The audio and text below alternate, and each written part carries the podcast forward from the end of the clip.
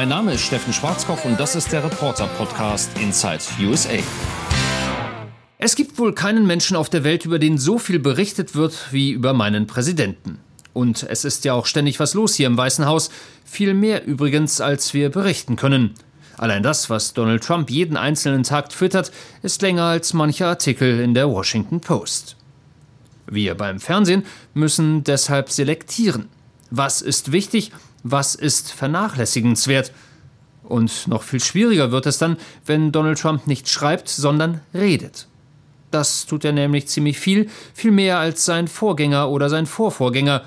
Und Kameras ziehen ihn magisch an, genau die Motten und das Licht. Nehmen wir mal diese Woche. Ich möchte gar nicht über seine Wahlkampfveranstaltung in New Mexico sprechen, da redete er eine Stunde und 35 Minuten am Stück. Nein, ich meine seine Begrüßung des Kronprinzen von Bahrain im Oval Office. Die beiden Männer plauderten 28 Minuten mit den anwesenden Reportern, also, das heißt, Prinz bin Salman redete gestoppte 2 Minuten und 13 Sekunden, Donald Trump die restlichen 25 Minuten und 43 Sekunden. Nun haben wir in solchen Fällen das Problem, dass unsere Nachrichtenbeiträge etwas kürzer sind. Nicht 28 Minuten, nicht 20 Minuten, sondern so in der Regel eine Minute und 30 Sekunden. Und das gilt nicht nur für uns, sondern genauso für die Kollegen von ARD, ZDF oder NTV. Und in diesen 90 Sekunden kann ja schließlich nicht nur Herr Trump sprechen, sondern Dinge müssen erklärt und erläutert werden, zusätzliche Informationen und Hintergründe gehören rein möglicherweise noch ein Experte, der weitere Fakten oder Einschätzungen liefert. Da bleibt nicht so viel Zeit übrig, Präsident hin, Präsident her. Was uns zum nächsten Problem bringt, wenn da jemand 25 Minuten und 43 Sekunden redet, ich aber nur 15 Sekunden Platz für einen Originalton in meinem Beitrag habe, welche 15 Sekunden nehme ich? Und welche 25 Minuten und 28 Sekunden lasse ich raus? Nicht so einfach. Besonders wenn es um Donald Trump geht. Der sagt nämlich gerne mal das eine, dann wieder das andere, und das andere ist dann auch gerne mal das Gegenteil vom einen. Der geneigte Zuhörer merkt schon, das ist relativ kompliziert. Und anschließend muss ich mir manchmal sagen lassen, das sei doch arg verkürzt dargestellt gewesen. Und deswegen gibt's hier heute mal die volle Dröhnung. Aber stopp, bevor jemand sagt, nee, beim besten Willen, das tue ich mir jetzt nicht an, eine knappe halbe Stunde Donald Trump. Wir nehmen mal nur den Teil, in dem er über Saudi-Arabien und den Iran spricht. Wort für Wort übersetzt, soweit das direkt aus dem Englischen ins Deutsche funktioniert. Und zwischendurch da kommentiere ich vielleicht ein bisschen was, aber nur ein bisschen. Also zurücklehnen und dem Präsidenten ungekürzt lauschen zur Frage Krieg oder Frieden, Saudi-Arabien und der Iran. Herr Präsident, haben Sie Beweise gesehen, dass der Iran hinter der Attacke in Saudi-Arabien steckt? Nun, es sieht so aus. Wir werden ein paar ziemlich gute, sehr starke Untersuchungen fertig machen, aber es sieht sicherlich danach aus im Moment. Sobald wir genaueres wissen, werden wir es Sie wissen lassen, aber es sieht so aus. Wollen Sie einen Krieg mit dem Iran, Herr Präsident? Will ich Krieg? Ich will Krieg mit niemandem. Ich bin einer, der es gerne hätte, keinen Krieg zu haben. Wir haben das stärkste Militär der Welt. Wir haben zuletzt mehr als anderthalb Billionen in unser Militär gesteckt. Das hat sonst keiner auch nur annäherungsweise gemacht. Wir haben das beste Equipment der Welt. Wir haben die besten Raketen. Uh, uh, Aber ich will keinen Krieg mit irgendjemandem. Aber wir sind breiter als alle anderen. Vor zweieinhalb Jahren, kann ich Ihnen sagen, war das nicht dieselbe Sache. Und wir haben auf so unterschiedliche Art und Weise unser Militär wieder aufgebaut. Wir haben die besten Kampfflugzeuge, die F-16 zum Beispiel, die besten Raketen, die besten Marschflugkörper, das beste Equipment. Aber trotz alledem, wir wollen Krieg vermeiden. Uh, but with all of that being said, we'd certainly like to avoid it.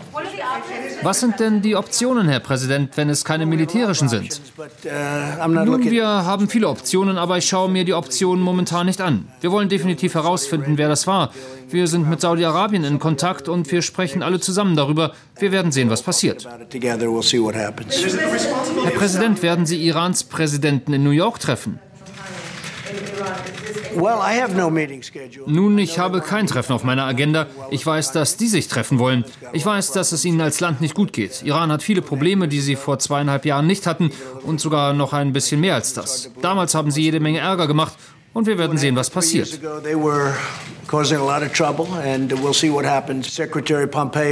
Außenminister Pompeo und andere werden nach Saudi-Arabien reisen.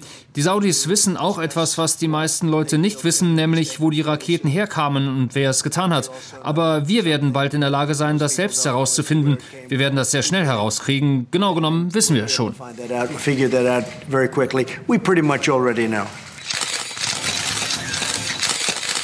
So, kurze Unterbrechung. Zeit zum Luftholen. Ich darf zusammenfassen, Donald Trump will keinen Krieg, aber das US-Militär ist toll und zwar viel toller als jemals zuvor. Und es gibt viele Optionen, was jetzt zu tun ist, aber der Präsident schaut sich laut eigener Aussage diese Optionen nicht an. Außerdem wird untersucht, wer denn die Raketen auf die saudischen Ölanlagen abgefeuert hat, was aber eigentlich gar nicht nötig ist, weil Trump es ja offenbar bereits weiß. Zitat, es sieht so aus, dass es der Iran war. Okay, weiter geht's.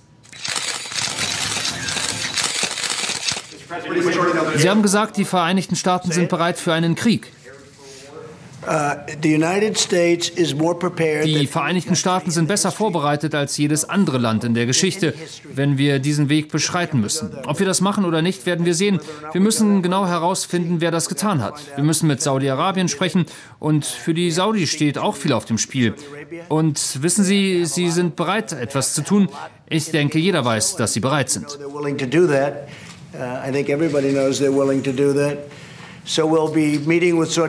Also werden wir uns mit Saudi-Arabien treffen, wir werden mit ihnen sprechen. Und wir sprechen mit den Emiraten und vielen Nachbarn da draußen, die unsere Freunde sind. Wir sprechen auch mit Europa, mit Frankreich, Deutschland und so weiter. Wir sprechen mit vielen verschiedenen Leuten und wir hören uns an, was sie denken. Aber ich sage Ihnen, das war ein sehr großer Angriff und es könnte darauf eine Antwort von uns geben, die viel, viel größer ist. Aber erst finden wir genau heraus, wer das war.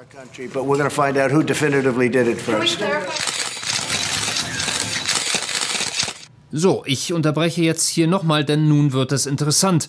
Thema, was hat Trump gesagt, was hat er nicht gesagt?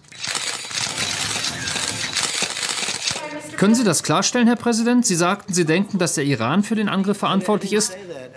Ich habe das nicht gesagt. Warum erzählen Sie so etwas? Ich sagte, dass wir denken, dass wir wissen, wer das war, aber ich habe niemanden genannt. Ja sicher, es sieht ziemlich danach aus, dass es der Iran war, aber ich habe es nicht so gesagt, wie Sie es gesagt haben. Sie werden das bald in allen Details erfahren. Wir haben die genauen Orte. Wir werden das zur richtigen Zeit dann bekannt geben, aber es ist zu früh, Ihnen das jetzt mitzuteilen. Ich persönlich bin in solchen Situationen immer ein bisschen ratlos. Wenn er doch vor wenigen Minuten erst gesagt hat, dass es so aussieht, dass der Iran dahinter steckt, warum sagt er dann kurze Zeit später das Gegenteil?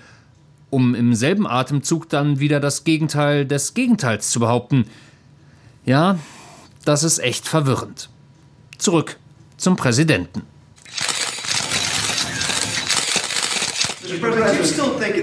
Herr Präsident, glauben Sie, dass Saudi-Arabien sich selbst verteidigen muss oder sollten die USA das tun? Ich denke, es ist sicherlich Ihre Verantwortung, den größten Teil Ihrer Verteidigung selber zu machen. Ich denke auch, dass die Saudis dafür bezahlen müssen, wenn jemand wie wir ihnen dabei hilft which are the ones uh, are going to help them. Uh, this is something that's much different than other presidents. Das ist etwas, was andere Präsidenten so gar nicht ansprechen würden. Aber es ist Tatsache, dass die Saudis da stark involviert sein werden, wenn wir uns entscheiden, etwas zu tun. Sie werden stark involviert sein und das beinhaltet auch, dass sie zahlen. Und sie verstehen das total. And they understand that fully. But they're going to be denn sie sind sehr, sehr sauer und wütend. Sie wissen ziemlich genau, was wir wissen. Sie wissen so ziemlich, wo die Raketen herkamen und wir checken jetzt noch die letzten Dinge und ich denke, Sie werden nicht überrascht sein, wer es war.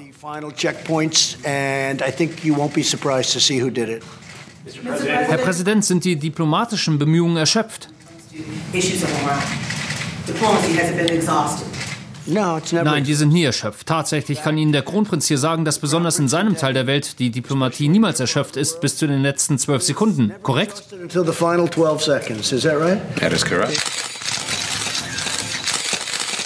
Ja, richtig gehört. An dieser Stelle durfte Prinz Salman von Bahrain wieder was sagen, wenn auch nur kurz. Danach war wieder Donald Trump dran.